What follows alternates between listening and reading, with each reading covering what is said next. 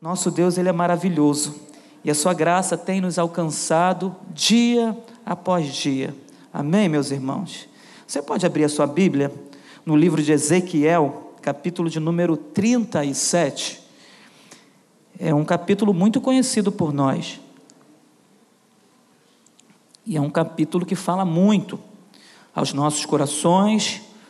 É uma passagem que faz com que a gente possa refletir a respeito daquilo que o Senhor fez com seu povo, o povo de Israel, e aquilo que Deus faz com seu povo hoje, a igreja, seus filhos, aquele que o Senhor escolheu para ser a noiva dele, que nós somos a igreja, noiva de Cristo, e o Senhor continua falando conosco. O Senhor continua tratando da nossa vida espiritual, que às vezes parece estar indo por um lado que a gente não consegue entender, mas o Senhor nos resgata dos vales da vida e nos dá novamente alegria ao nosso coração e firmeza em Sua presença. Diz assim a palavra do Senhor no livro de Ezequiel, capítulo de número 37, verso de número 1. Veio sobre mim a mão do Senhor, e ele me levou pelo Espírito do Senhor e me deixou no meio de um vale que estava cheio de ossos ele me fez andar ao redor deles, e eu pude ver que eram muito numerosos na superfície do vale e estavam sequíssimos. Então me perguntou: Filho do homem, será que esses ossos podem reviver? Respondi: Senhor Deus, tu sabes. Então ele me disse: Profetize para esses ossos e diga-lhes: Ossos secos, Ouçam a palavra do Senhor. Assim diz o Senhor Deus a estes ossos: Eis que farei entrar em vocês o espírito, e vocês viverão. Porém tendões sobre vocês, farei crescer carne sobre vocês, e os cobrirei de pele. Porém vocês o espírito, e vocês viverão. Então vocês saberão que eu sou o Senhor. Então profetizei como me havia sido ordenado. Enquanto eu profetizava, houve um ruído, um barulho de ossos que batiam contra ossos e se juntavam, cada osso ao seu osso. Olhei e eis que apareceram tendões sobre os ossos, cresceram as carnes e eles se cobriram de pele, mas não havia neles o espírito. Então ele me disse: profetize ao espírito Profetize, filho do homem, e diga ao Espírito: Assim diz o Senhor Deus: Venha dos quatro ventos, ó Espírito, e sobre estes mortos, para que vivam. Profetizei como ele me havia ordenado. O Espírito entrou neles, eles viveram e se puseram em pé. Formavam um exército, um enorme exército. Então ele me disse: Filho do homem, esses ossos são toda a casa de Israel. Eis que dizem: os nossos ossos estão secos, perdemos a nossa esperança, fomos exterminados. Portanto, profetize e diga-lhes: Assim diz o Senhor Deus: Eis que abrirei as sepulturas de vocês e os farei sair delas, ó meu povo, e os levarei de volta à terra de Israel. Vocês saberão que eu sou o Senhor, quando eu abrir as sepulturas de vocês e o fizer sair delas, ó povo meu. Porém, você, porém vocês o meu espírito, e vocês viverão, eu os estabelecerei na sua própria terra, e vocês saberão que eu sou o Senhor.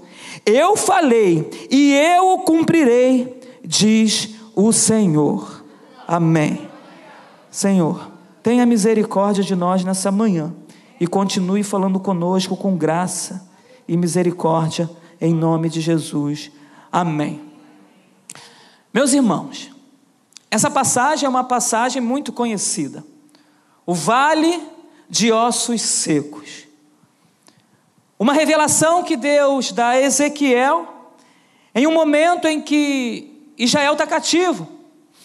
E Deus permite que isso aconteça com aquele povo. Era povo de Deus? Sim, era povo de Deus.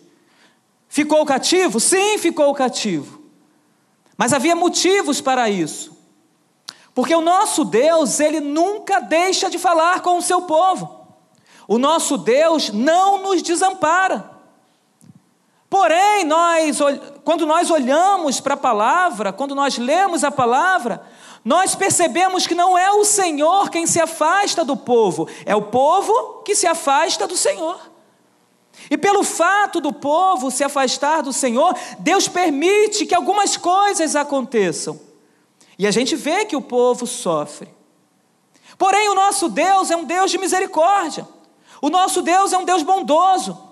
O nosso Deus é um Deus que olha para nós com graça.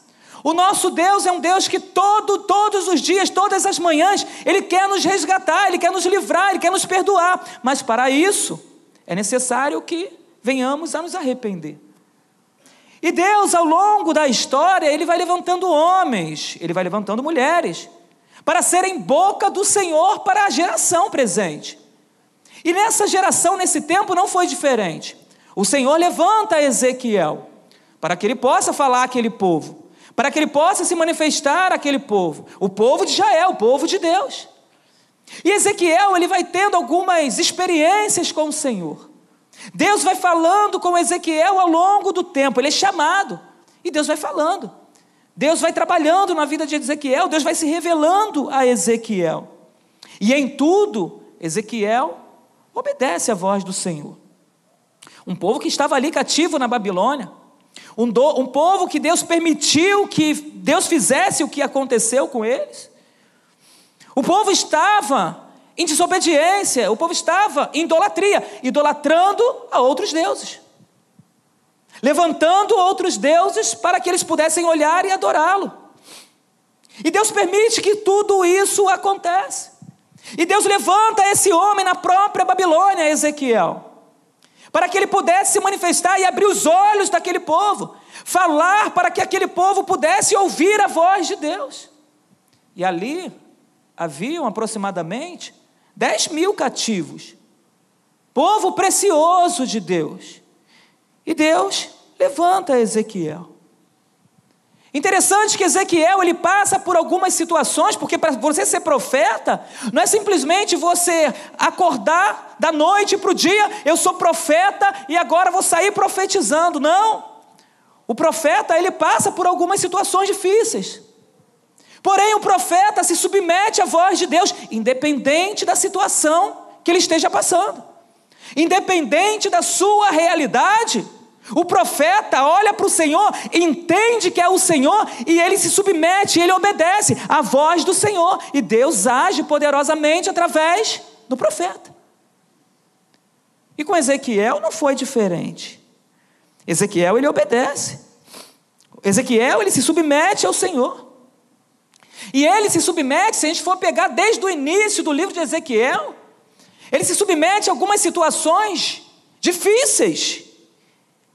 E logo, quando ele anuncia lá, que ele é chamado para anunciar o cerco e a destruição de Jerusalém, o Senhor o chama, e é como um desafio, porque é difícil passar pelo que Ezequiel passou. O Senhor fala para ele: ó, você vai ter que se deitar durante 390 dias do lado esquerdo. Imagina você um dia dormindo do lado esquerdo, já fica cheio de dor. Os adolescentes ficam cheios de dores. Aqueles que estão na meia idade já ficam dormindo de um lado durante alguns minutos, já começam a reclamar. Imagina 390 dias da sua vida dormindo do lado esquerdo.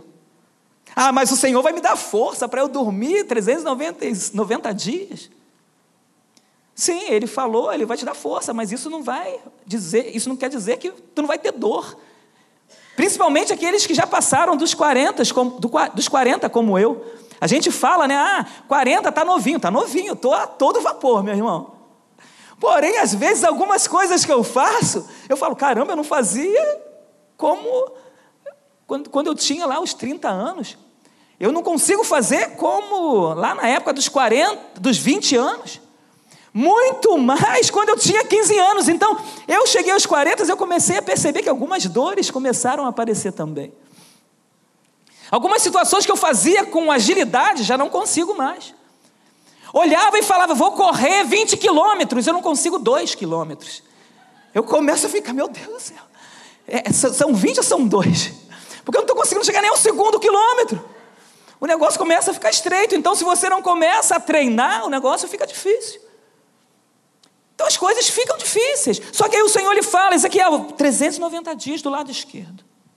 Ó oh, Ezequiel, você vai ter que comer alimentos cozidos sobre estercos. A princípio, Deus até fala estercos humanos.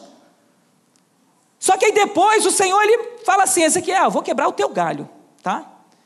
Não vai ser estercos humanos, vai ter que ser estercos de animais. Você vai cozinhar e vai comer os alimentos sobre, so, cozinha, cozidos sobre os estercos de animais, está lá no capítulo 4.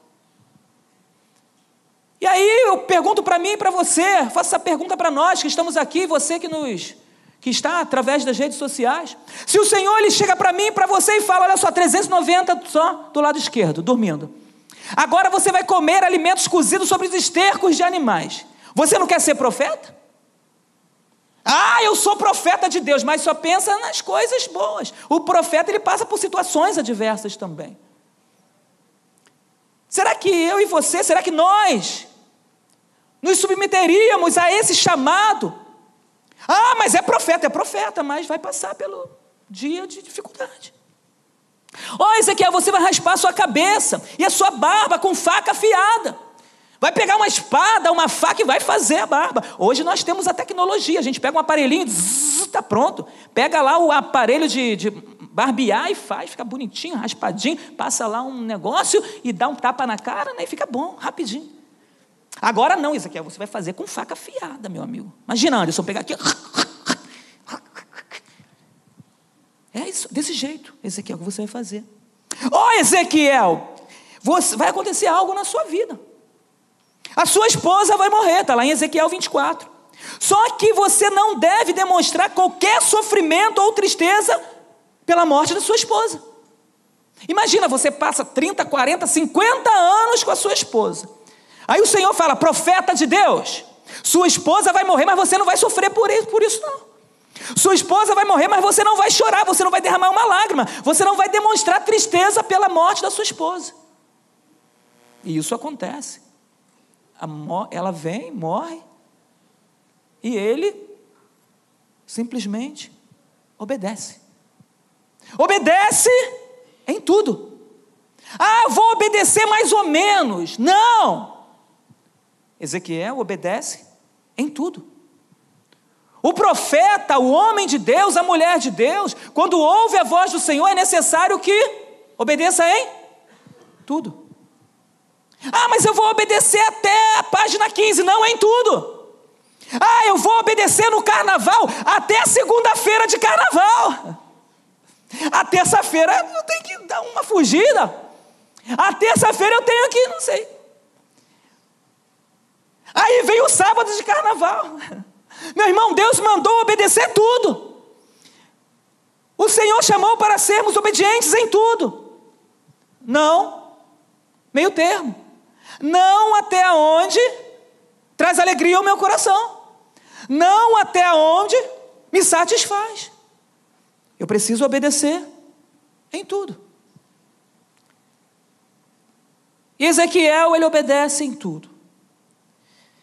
E dentre todas as experiências que Ezequiel tem ao longo de sua vida, vem então a experiência que nós acabamos de ler a visão do vale de ossos secos. Meus irmãos, Deus usa métodos e meios pelos quais ele mostra que ele vai restaurar o seu povo, vai reconstruir a nação de Israel. Ele pega algumas situações, algumas evidências, algo que às vezes o povo talvez nem estava entendendo, e talvez até Ezequiel mesmo não estava entendendo muita coisa, mas simplesmente ele obedece, meu irmão. O negócio não é eu entender, o negócio sou eu obedecer. Às vezes alguma coisa está acontecendo na sua vida e você não está entendendo, mas é Deus fazendo. Então não busque entender, busque obedecer. E aí lá na frente você vai entender o porquê está acontecendo aquilo. Então, obedeça. Se submeta. Mas, pastor, o senhor não sabe. Pastor, se, se eu, se eu me, me submeter a essa situação, pastor, eu vou passar por momentos vexatórios. Eu vou passar por momentos de vergonha, eu vou me humilhar. Jesus se humilhou, tornando-se homem, abrindo mão da sua glória, por causa de mim e de você. E aí agora o Senhor, Ele nos chama e pede para a gente abrir mão de algumas coisas. Às vezes o Senhor manda a gente se calar, às vezes o Senhor manda a gente se afastar, às vezes o Senhor manda a gente tomar alguma posição e a gente, não, porque eu vou ser envergonhado. Se é o Senhor quem está mandando fazer, faça. Porque Ele vai glorificar o nome dele na sua vida. E você vai ver que lá na frente vai ser diferente. Você vai ver que lá na frente alguma coisa vai acontecer para que o nome do Senhor seja glorificado. Eu não posso ficar me importando se eu vou passar vergonha, ou se eu vou passar por momentos vexatórios, ou se as pessoas vão falar de mim. Não, eu preciso obedecer para glorificar o nome dele, porque o meu intuito aqui nessa terra é glorificar o nome dele, é adorar o nome dele. Então, se não for para adorá-lo, por que estamos aqui? Estamos aqui para adorá-lo. Estamos aqui para servi-lo. Estamos aqui para obedecê-lo, independente de qualquer coisa. Porque se é a ordem de Deus, ela é boa, perfeita e agradável. E vai fazer com que o nome dele seja glorificado. Então o Senhor não quer metade, o Senhor quer tudo. O Senhor não quer meias verdades, o Senhor quer tudo. O Senhor não quer meia caminhada, o Senhor quer que você complete a caminhada. Porque para nós chegarmos aos, aos céus, à eternidade com Deus, nós não podemos parar no meio da caminhada, nós precisamos completar a caminhada. Porque só vai entrar aqueles que completarem, aqueles que conquistarem, aqueles que chegarem até o fim. E ao que chegar, recebereis a coroa da vida. E essa coroa é para mim e para você. Essa coroa é para todos aqueles que amam, amam e aguardam a vinda do Senhor. Então eu preciso obedecer em tudo, até que eu entre pelas portas dos céus e me, me encontre diante da presença do Todo Maravilhoso, do Senhor Todo-Poderoso, aquele que era, que é e que há de vir, Jesus nosso Senhor. E essa é minha expectativa de chegar esse grande dia. Mas para chegar a esse grande dia, eu preciso completar a carreira e guardar a fé, como diz Paulo. Eu não posso ir até a metade. Eu preciso obedecer em tudo. Dos versículos 1 ao 6, Deus está instruindo Ezequiel. Ele instrui. Do 7 ao 10, Ezequiel interage com a visão. É necessário, Deus está falando, vamos interagir. Mas, Senhor, etc. Eu me coloco à tua disposição. É desse jeito que o Senhor quer, é assim que eu vou fazer. E eu não quero nem ficar perguntando, mas Senhor, se doer, mas Senhor, se eu sofrer, mas Senhor, se é minha família, mas Senhor. Não, é desse jeito, Senhor, eu vou fazer. É desse jeito eu vou fazer. Às vezes algumas coisas acontecem na nossa vida que a gente não consegue entender, mas espera, não, não fica tentando entender, não, senão vai enrolar mais o negócio. Obedeça. Obedeça, simplesmente ouça a voz e obedeça. Mas Emanuel lá na frente, a sua confiança não está no Senhor? A gente não fala que a nossa confiança está no Senhor, que fez os céus e a terra. Nós não lemos isso, nós não falamos isso. Essa é a hora de você mostrar o quanto você confia no Senhor, o quanto você crê que Ele vai fazer, o quanto você crê que Ele vai abrir as portas, o quanto você crê, o quanto Ele vai resgatar lá o seu filho querido, o seu marido está perdido. Você precisa colocar em prática para que você possa vir a glória do Senhor e a sua fé vai testificar de que você é um homem, uma mulher cheia do Espírito Santo e que confia confia no Senhor e colocou diante dele a sua fé. E que não está simplesmente aguardando a sua vontade acontecer. Mas que você já entendeu que não é a sua, mas que é a vontade de Deus.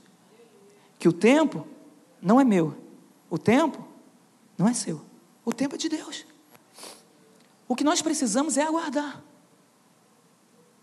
Ezequiel passou por anos e anos, momentos e momentos, situações difíceis que se levantavam e simplesmente obedecia. Precisamos obedecer e precisamos interagir com Deus, ouvir a Sua voz e glorificá-lo, e ouvir a Sua voz e obedecê-lo, e ouvir a Sua, mas Senhor, olha que é isso, é desse jeito, Senhor, é desse jeito. Mas, Senhor, como tantos outros aqui na Bíblia que alguns chegaram a falar, né, é, Moisés, mas, Senhor, eu, Gideão, mas eu sou tão fraco. É, é assim mesmo, Senhor, que o Senhor quer? É assim. Às vezes você se acha fraco. Às vezes você se acha o pior. Às vezes você está a ponto de desistir. Às vezes você está a ponto de lançar a toalha. Mas o Senhor está falando: espera aí, espera mais um pouquinho. E é assim que Deus faz com seus filhos. Há momentos que a gente está, né, caramba, Senhor, mas eu vou desistir. Aí o Senhor vem com uma palavra de ânimo e fala: não desiste não. Continua firme, continua crendo, continue crendo que você vai ver a glória do Senhor. Você vai estar aqui nesse dia, celebrando a vitória que eu já falei contigo que eu vou te dar. Então, se Deus falou que vai te dar a vitória, espera, aguarda. Não permita que esse desânimo te tome a ponto de entrar numa depressão, a ponto de você até mesmo querer tirar a sua vida. Não tira, não. Espera aí, espera mais um pouquinho. Você vai ver o agir de Deus na sua vida, meu irmão e irmã. Você vai ver o agir de Deus na sua vida. Não desiste, não. Continua. Vai valer a pena. Vai valer a pena. Interaja com Deus. Interaja lá no seu quarto quando você. Nas madrugadas, nós estamos orando esse mês nas madrugadas. A gente acorda lá de madrugada e coloca lá em oração, nos grupos, para incentivar você a orar também. De repente você está com uma insônia e não está conseguindo dormir, também não sabe o que fazer. Ora. Ora. E vai para o joelho e interaja com o Senhor e fala: Senhor, o Senhor me conhece, o Senhor sabe da minha história, só o Senhor sabe como meu coração está aqui hoje, só o Senhor sabe como eu saí de casa, só o Senhor sabe como foi a minha noite, só o Senhor sabe como foi a semana, como só o Senhor sabe o quanto eu estou com meu coração aqui, Jesus. Interaja com o Senhor. Ele vai olhar o seu coração e falar: Eu sei, filho, mas eu sou seu pai, eu cuido de você. Eu vou passar um bálsamo agora e você vai amanhecer sorrindo. O choro pode até durar uma noite, mas a alegria vem pela manhã. O Senhor ele nos renova, o Senhor ele nos restitui, o Senhor ele, ele abençoa a nossa vida, ele cura, ele sara, ele faz coisas que a gente talvez até nem esperava que fizesse, mas ele faz porque ele é bom. Não porque eu sou bonzinho, não porque eu sou bonitinho, não, porque ele é bom, porque a misericórdia dele dura para sempre. E ele olha para nós com olhar de graça e misericórdia. Ele é bom. E do versículo 11 ao 14, Deus interpreta a visão para ele. Interpreta. Fala para ele a respeito do que estava acontecendo ali com o seu povo e o que ele iria fazer com o seu povo. Nessa visão, Deus mostra a sua graça, mostra a sua misericórdia com o povo desobediente, um povo rebelde. Aí a gente fala, por muitas vezes, ah, porque o povo de Israel era um povo rebelde, porque o povo de Israel era um povo idólatra.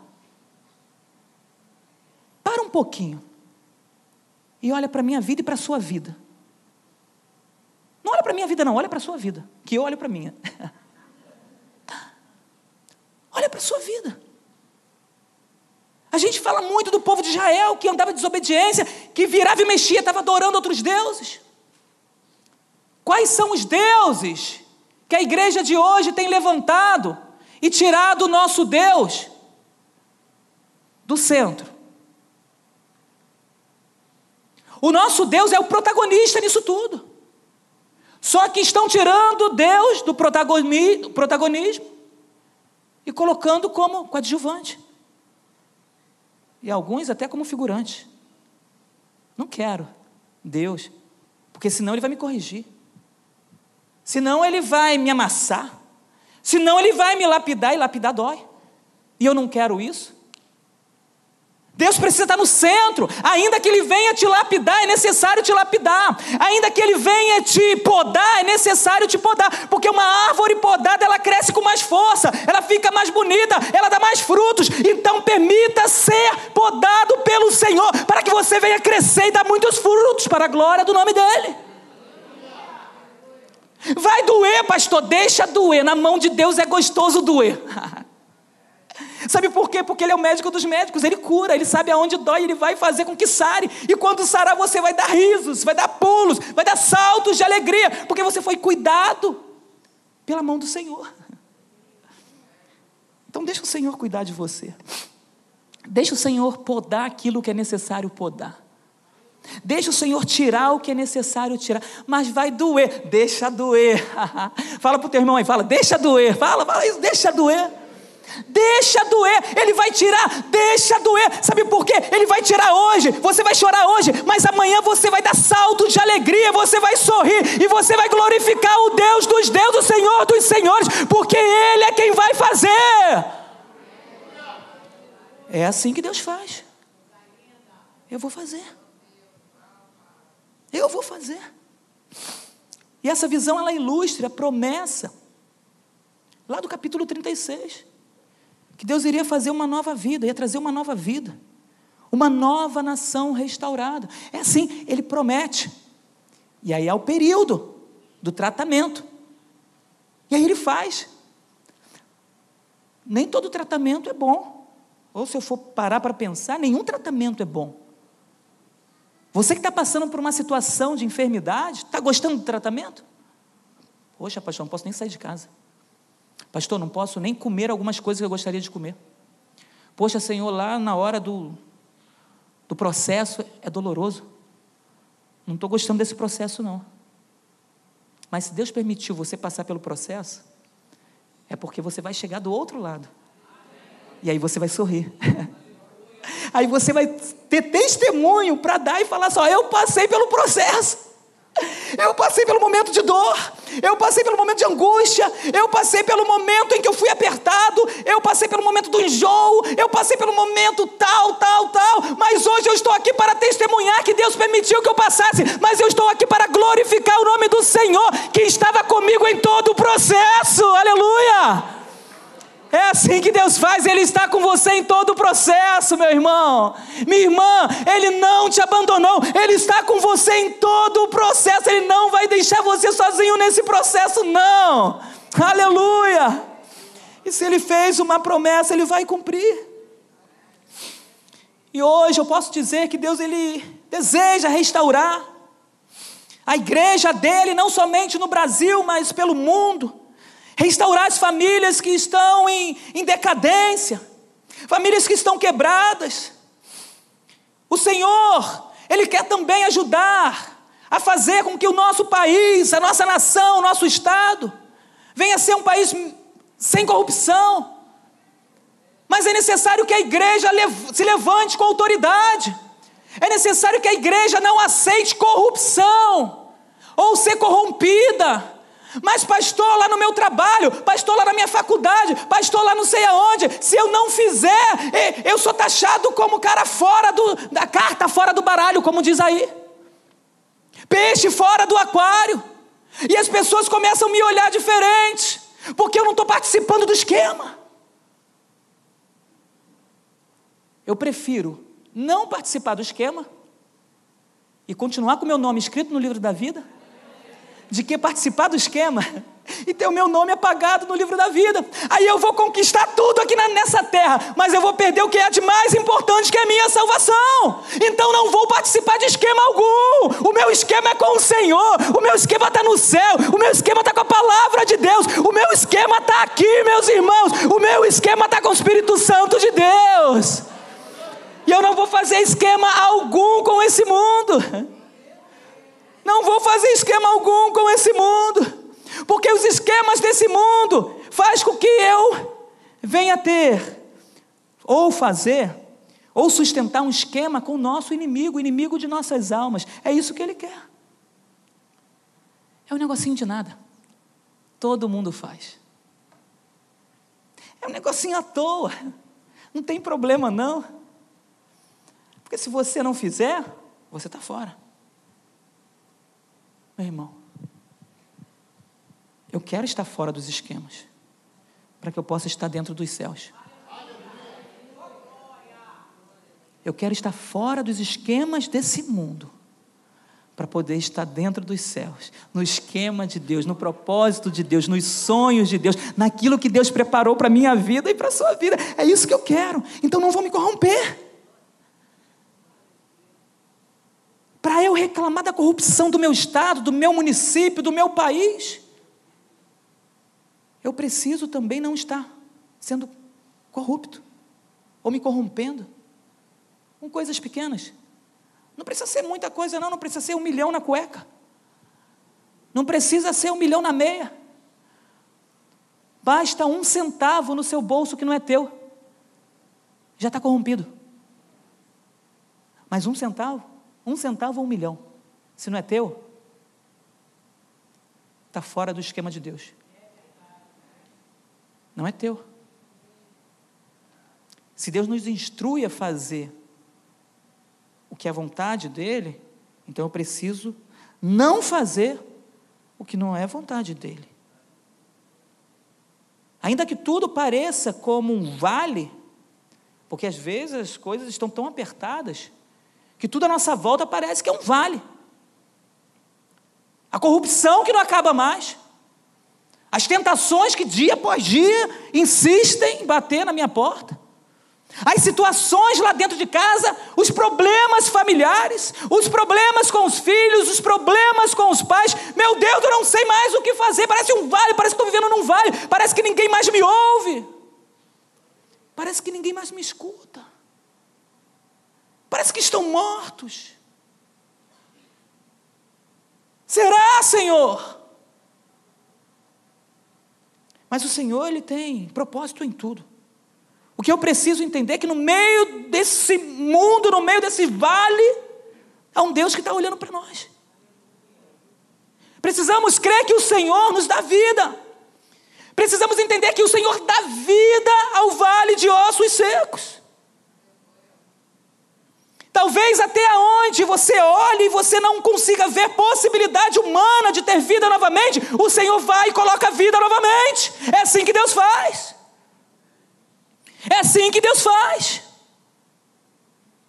Como Deus promete restaurar aquele povo, e lhes dá um novo rei, que é o Messias, hoje Ele nos dá uma nova esperança, um novo ânimo, um novo recomeço. É assim que Deus faz, Ele vai nos dando oportunidade. E ao invés de você desistir, peça a Deus renovação, peça a Deus força. Peça a Deus que renove a sua fé. Fala, Senhor, eu não aguento mais, sozinho eu não consigo. Fala para o Senhor, Senhor, sozinho eu não consigo. Senhor, sozinho eu vou é, voltar para o charco de lama. Senhor, eu não quero mais andar sozinho, Senhor, porque sozinho eu não consigo. Como que eu levarei vida aos mortos se eu também sou um morto, um semi-morto, um zumbi? Eu preciso estar vivo, eu preciso estar com o Espírito Santo me guiando todos os momentos. Caso contrário, Senhor, eu não vou conseguir. Peça ao Senhor, fale com o Senhor, porque, meus irmãos, nós fomos chamados para levarmos vida aos mortos de espírito. A igreja do Senhor Jesus foi levantada para levar vida. Àqueles que estão mortos espiritualmente. Aqueles que não conseguem ver a, a face de Jesus, não conseguem ouvir a voz de Deus, não conseguem ter intimidade com o Senhor. Nós fomos chamados para isso, porque um dia nós fomos encontrados por Deus e nesse dia o Espírito Santo entrou no nosso coração e com ele em nossa vida, o nosso papel agora é ir, pregar o Evangelho, anunciar as boas novas, para que esse mundo que está perdido possa conhecer Jesus através de nós porque somos sal e luz para essa geração. Peça ajuda ao Senhor. Ainda que tudo pareça impossível. Ainda que a sua família esteja numa situação que você fala, meu Deus, meu Deus. Ainda que o seu emprego esteja por um fio. Já é suficiente para o Senhor sustentar. O Senhor é bom. E Ele pode guardar o seu emprego, Ele pode guardar a sua família, Ele pode tomar o seu filho em tuas mãos. sua filha em tuas mãos, em suas mãos. Cuidar para que nenhum mal venha suceder sobre a vida dele, sobre a vida dela. Mas para isso eu preciso interagir com Deus no joelho, conversar com o Senhor, abrir o meu coração. E se você não está conseguindo sozinho, fala: Senhor, eu não consigo sozinho. Se você não consegue ter estratégia, se você não consegue ter, é, se você não está tendo sabedoria para lidar com essa situação, peça a Deus. Fala, Senhor, eu não estou sabendo, estou indo por um caminho que eu estou vendo tudo se perdendo à minha volta. Senhor, socorro. Aí você pode pensar, ah, mas pastor, Deus já sabe que eu, que eu não sei, Deus já sabe que sozinho não dá, mas Ele quer interagir com você. O Senhor, Ele quer dialogar com você. O Senhor, Ele quer ter intimidade com você. O Senhor quer te abraçar, o Senhor quer caminhar junto. Mas para isso eu preciso desejar. Ainda que tudo pareça impossível, obedeça a palavra de Deus. Obedeça a palavra do Senhor. Lá no verso 3, apesar de Ezequiel estar de frente de algo surreal, surreal. Ezequiel ele não limita o poder de Deus. Eu quero dizer para você essa manhã, não limite o poder de Deus. Não limite o poder de Deus.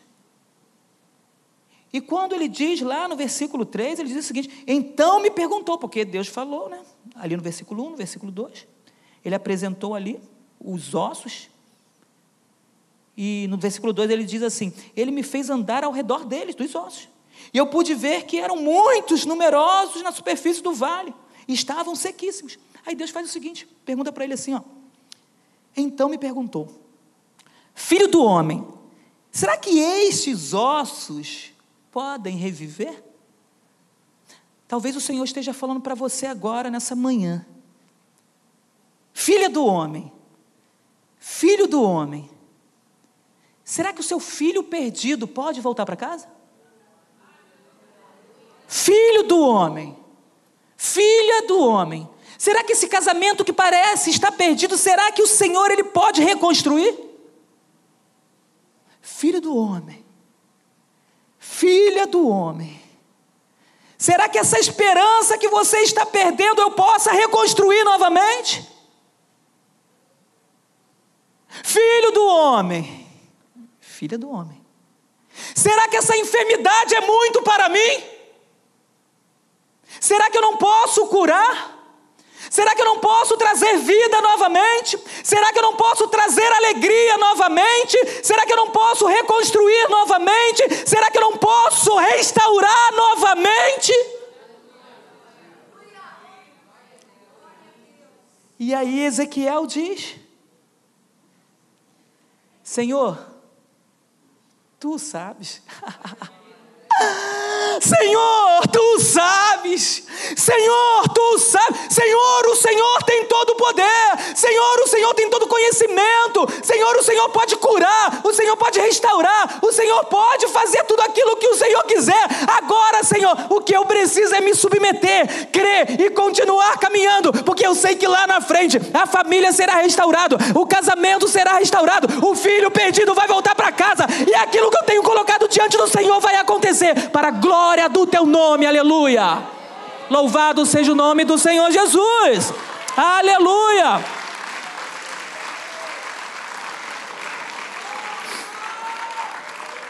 Louvado seja o nome do Senhor. Por mais duro que o coração esteja, o Espírito faz com que o coração de pedra se transforme em coração de carne. E você pode dizer, mas pastor, eu já falei tanto. Senhor, eu já falei tanto, eu oro tanto. Senhor, eu coloco tanto aqui os pedidos de oração. Senhor, eu venho para, pastor, eu venho para consagração e falo, falo, falo, coloco, coloco. Deus está trabalhando lá. Deus está trabalhando lá. Mas, pastor, eu não consigo ver. Deus está trabalhando lá. Moisés estava de frente do mar. O exército de Faraó estava logo atrás. E ele ali agoniado: Meu Deus, e agora? Será que esse povo todo vai ser exterminado aqui?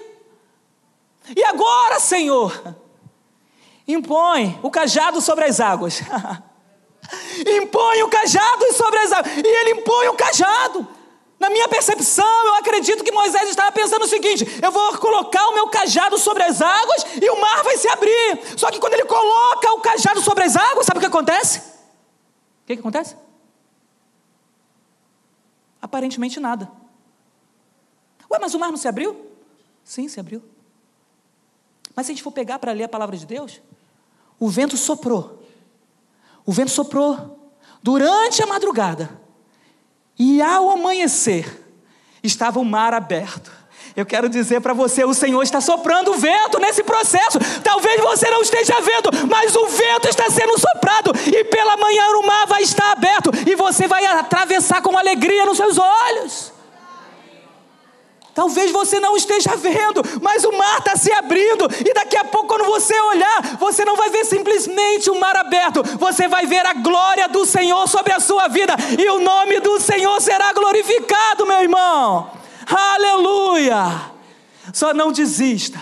Continue crendo, continue colocando a sua fé em ação, continue crendo que o Deus Todo-Poderoso, Ele pode fazer o impossível na sua vida e na minha vida, quando nós estivermos em obediência em meio ao inacreditável. Talvez tudo que esteja diante de você seja inacreditável, mas Deus, Ele vai honrar a sua fé e vai honrar a sua obediência e você vai ver a glória do Senhor na sua vida e na minha vida, em nome de Jesus. Que Deus te abençoe. Vamos ficar de pé e vamos glorificar o nome do nosso Deus nessa manhã, em nome de Jesus.